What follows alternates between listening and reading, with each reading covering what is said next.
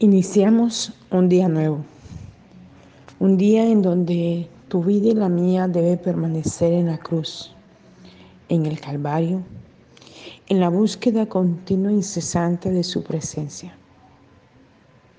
Debemos siempre buscar que nuestra mirada esté fija allí, en la escritura y en lo que Él nos enseñó, para que cada día podamos vivir quieta y reposadamente. Esta mañana le invito a que usted pueda abrir la escritura en Efesios capítulo 4. Desde el versículo 13. Leamos juntos en el nombre del Padre, del Hijo y del Espíritu Santo. En quien nuestra creencia en la salvación en el Salvador, el Hijo de Dios, sea la misma y hayamos crecido en el Señor hasta el punto de estar henchidos de Cristo. Cuando lleguemos a eso, dejaremos de ser niños fluctuantes que varían de creencia cada vez que alguien les dice algo diferente o logra que sus palabras mentirosas adquieran matices de verdad. Cuando lleguemos a eso, en todo momento seguiremos la verdad con amor. Diremos la verdad aplicaremos la verdad en nuestro trato.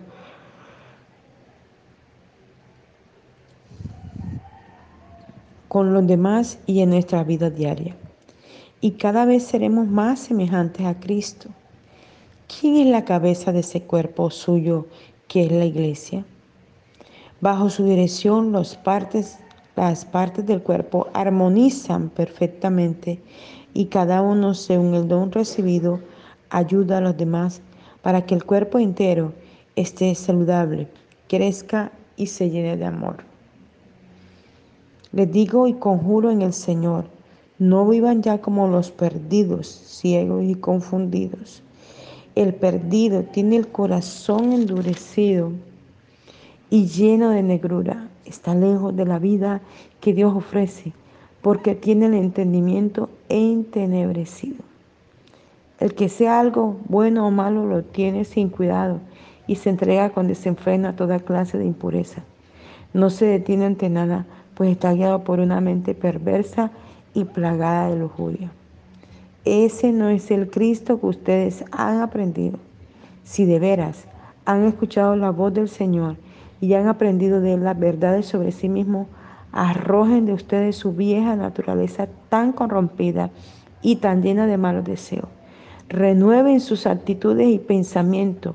Sí, revístanse de la nueva naturaleza, sean diferentes, santos y buenos. Dejen la mentira, digan la verdad siempre, porque como somos miembros uno de los otros, si nos mentimos, nos estamos perjudicando a nosotros mismos. ¡Wow! ¡Qué tremendo este texto!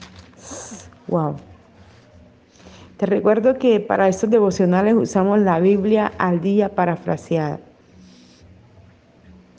Entonces quiero invitarte a que esta mañana podamos profundizar en la escritura con la ayuda maravillosa dejada por nuestro amado Jesús, el maravilloso Espíritu Santo, el Paracleto, que trae las profundidades del corazón del Abba Padre para nosotros esta mañana. Entonces vemos en el versículo 13, ¿verdad? Lo que dice de este gran capítulo 4 de Efesios, en donde Pablo expresa, esboza, escribe, plasma esa palabra revelada a su corazón. En este versículo 13 dice, en que nuestra, vamos a leer un poquito más arriba el versículo 2, para entenderlo con más claridad. ¿Y por qué concede tales habilidades?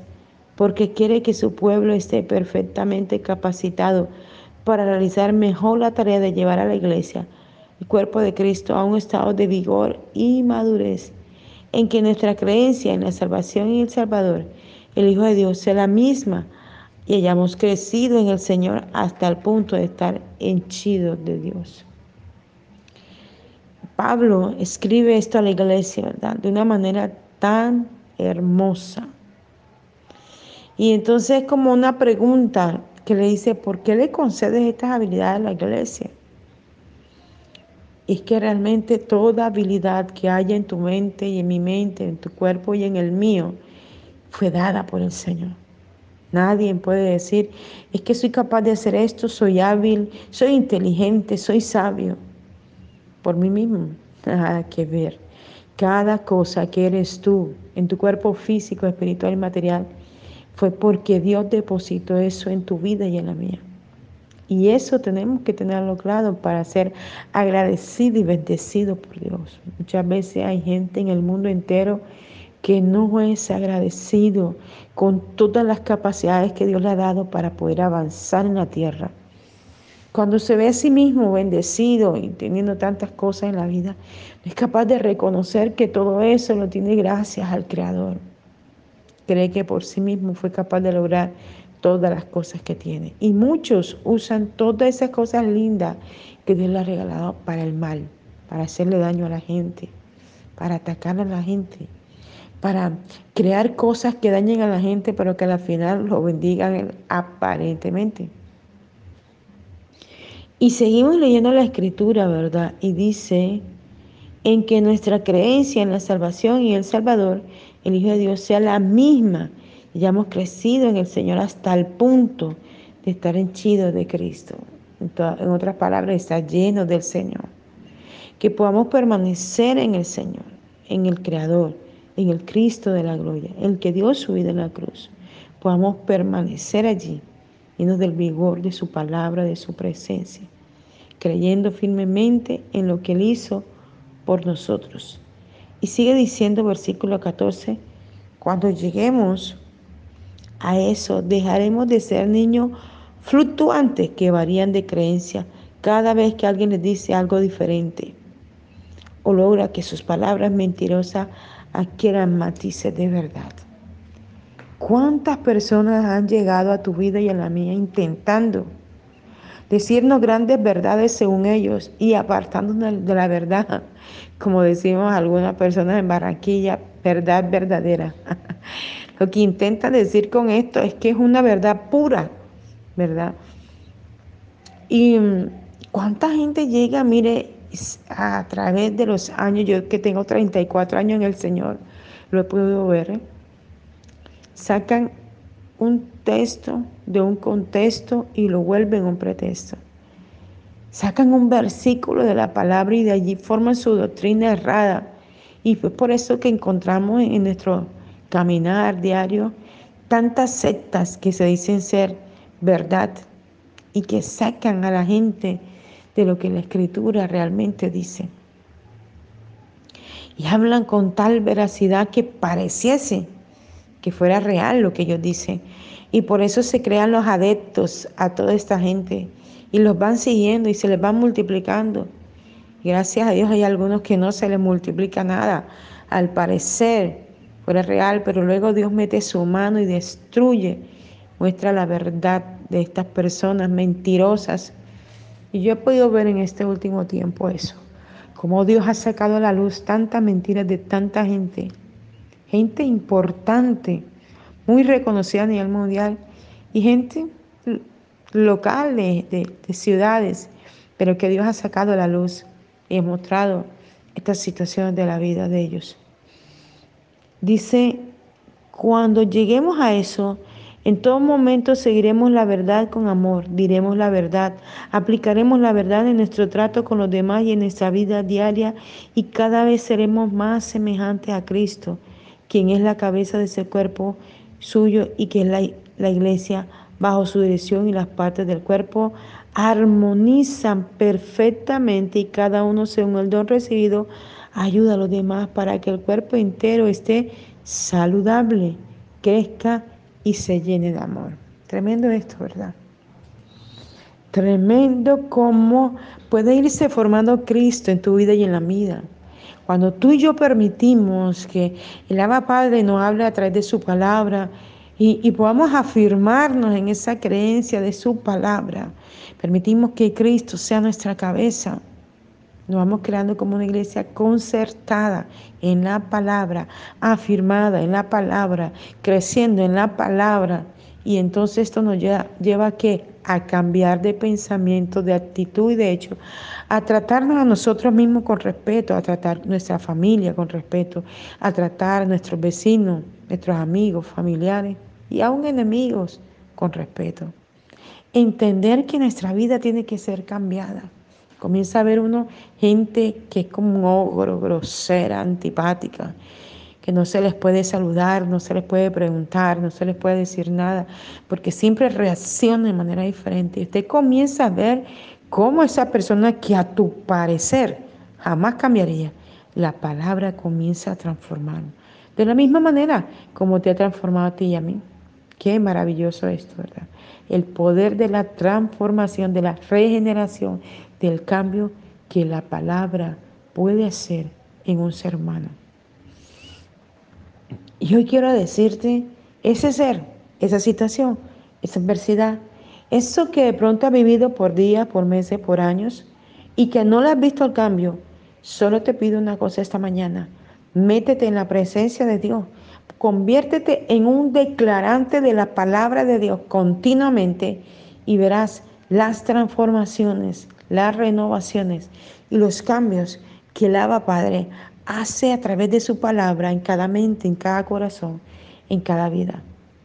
Puede ser la más mente maquiavélica, satánica, y la palabra lo transforma y lo cambia. Y lo hace cambiar de un estado a otro.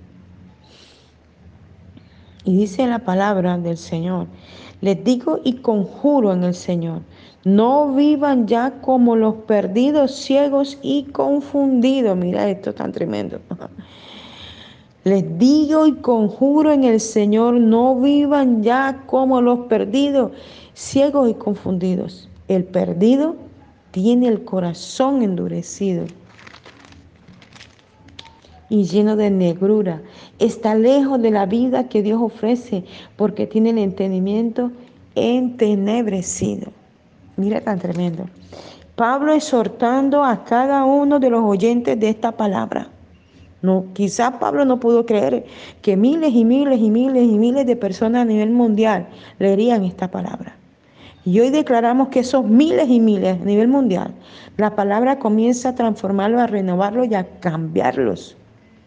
Y esta palabra le comienza a decir, no vivan ya como los perdidos. Claramente el Señor nos está hablando.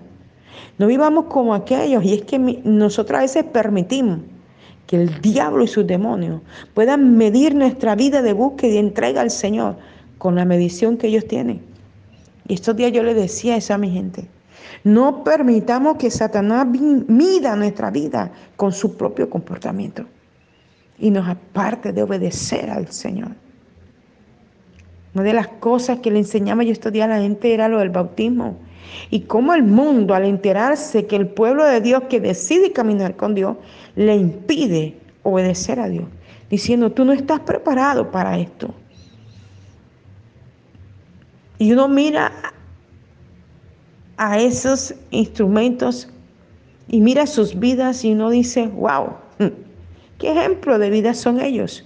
¿Cómo pueden decir ellos que, que mi vida no puede ser ejemplo a otros cuando su propia vida no lo son? Entonces, ¿cómo podemos ser transformados y renovados? Solo por la palabra, escuchando la palabra. Por eso es que nos dice en este versículo, les digo y conjuro en el Señor, no vivan ya como los perdidos. Es que no podemos repetir el comportamiento de aquel hombre, de aquella mujer que no tiene temor reverente a nuestro Dios. No podemos actuar de la misma manera como ellos lo hacen. No podemos vivir como ellos lo viven. Tenemos que vivir conforme a la palabra. Y dice, como los perdidos ciegos, imagínate. Dice la Biblia en otro texto, dice, ciegos guías de ciegos. Y si nos vemos a nosotros mismos, podemos ver esto. Fue repetitivo en nuestra vida, desde nuestros ancestros fueron ciegos, guías de ciegos, enseñando cosas que a la final nunca edificaron nuestra vida. Y cuando Cristo llegó a nosotros y nos iluminó, nos dimos cuenta, cuántas cosas enseñadas hacíamos y vivíamos que nunca fueron em, respaldadas por la palabra del Señor. Y, uno dice, no, es que esto me lo enseñó mi mamá, y esto me lo enseñó mi papá, y esto me lo enseñó mi abuelo, y esto me lo enseñó mi tatarabuelo, y esto lo, hemos, lo que hemos practicado siempre en casa. Pero nunca fueron regidos por la palabra. Y por eso vivimos vidas de desastre, vidas de pecado, vidas de inmundicia. Porque repetimos un patrón repetitivo, repetitivo, y abrimos puertas, y abrimos puertas a la maldad, a la iniquidad, al pecado, a la maldición. Y dice la palabra, el perdido tiene el corazón endurecido y lleno de negrura. Uy, esto sí es que verás. Porque tú le comienzas a hablar a la gente del Señor y tiene un corazón tan tremendo. Son tan severos que son tan contumaces que se atreven a jugar la palabra y a decir, es que la Biblia dice esto y aquello, eso no es así. Se creen mejores que la Biblia, se creen mejores que Dios son atrevidos y contumaces. Esto dice la escritura, literal, atrevidos y contumaces. Están lejos de la vida que Dios ofrece porque tienen el entendimiento entenebrecido, en otra palabra, tienen el entendimiento oscuro, lleno de, eh, maldad, de pecado, iniquidad. Padre, libéranos nuestro entendimiento, saca la oscuridad de nuestro cerebro, de nuestro corazón pensante. Haznos libres cada segundo de nuestra vida para que seamos regenerados, transformados y cambiados, Señor. Y sigue diciendo la palabra, eh, que Él sea algo bueno o malo, lo tiene sin cuidado y se entrega con desenfreno a toda clase de impureza. ¿Lo hemos visto? La gente le importa y sigue haciendo, y mire, es tan severo lo que está ocurriendo, que ya están haciendo su pecado a la luz. Lo que antes hacían en lo escondido, ahora lo están sacando a la luz y lo estamos viviendo en este momento. ¿Cómo se está practicando la hechicería a voz popular al mundo? Salen gritando que son hijos de los brujos y de las brujas. Salen haciendo conjuros y rezos en las plazas, en los pueblos. Todo el mundo ya lo sabe públicamente. ¿Quién es el brujo, el hechicero y el palero? Antes se escondía y uno, la gente murmuraba, este, aquel practica esto y lo otro. Ahora no, ahora públicamente lo hacen. Y no les importa, para ellos esto es legal. Pero la Biblia lo condena. Y mira lo que dice la escritura. Sigue leyendo, dice, no se detienen ante nada pues están guiados por una mente perversa y plagada de lujuria. Este no es el Cristo que ustedes han aprendido. Y esto se ha metido en la iglesia, en el pueblo de Dios. Esta maldad y esta iniquidad, porque es que estamos en el tiempo en que se ha manifestado el Hijo de la iniquidad dentro de la iglesia. Y nosotros, los hijos de Dios, tenemos que pararnos firmes en la oración, en escudriñar la palabra, en la búsqueda de su presencia, porque si no el enemigo querrá acabar con la iglesia, o esa es la pretensión. Y usted y yo no lo podemos dejar que venga a meter su maldad, su iniquidad y su pecado a la iglesia. Mucha gente se ha contaminado con esto. Gente, ministros de altar, muy ungidos, han dejado el camino correcto y se han desviado. Y lo ve uno haciendo unas barbaridades, cosas que uno dice, wow, pero ¿esto qué es? Participante de las obras del mal, aún en sus trabajos seculares, haciendo cosas con sus manos que son para adorar a otros dioses. Tremendo esto. Cada día, Señor, guárdanos. Cada día guarda nuestra mente, nuestro corazón y nuestra vida. Cada día guarda nuestro ser para no caer en cosas que a lo bueno le dicen malo y a lo malo le dicen bueno. Poderoso Dios, grande eres para siempre. Ruego que esta palabra pueda penetrar a los huesos, a los ligamentos, a las coyunturas, a los órganos, pueda penetrar a las más profundo del alma, del pensamiento, y pueda transformarnos, regenerarnos, cambiarnos y llevarnos a la vida que te agrada, Señor. Porque sabes que viene pronto y queremos de verdad salvarnos, no perdernos en esta inmundicia de mundo que estamos viviendo, donde la gente afirma que el malo eres tú, Señor. ¡Oh, tremendo esto! Perdónanos toda maldad e iniquidad de nuestro corazón y sálvanos y libéranos, Señor. Tus manos entregamos una vez más nuestra vida esta mañana para que nos haga digno, hijos tuyos, Señor, a través del sacrificio perfecto del Calvario, Señor. Gracias te damos por este tiempo, Señor. Gracias por tu hermosa palabra que podemos disertarla guiado por ti, Señor. Gracias, Señor. Haz lo que tengas que hacer en cada vida para que volvamos nuestro rostro a ti, nunca nos apartemos y vamos a estar preparados para el encuentro contigo en tu segunda venida, Señor. Gracias te damos, Señor, en el nombre de Jesús. Les habló Janet Rentería, pastora y profeta de la iglesia Mensajeros de la Cruz de Cristo, Barrio La Esmeralda, Barranquilla, Colombia. Un abrazo fuerte a la distancia y que esta palabra pueda sucumbir tu vida como la ha sucumbido la mía. Mil bendiciones.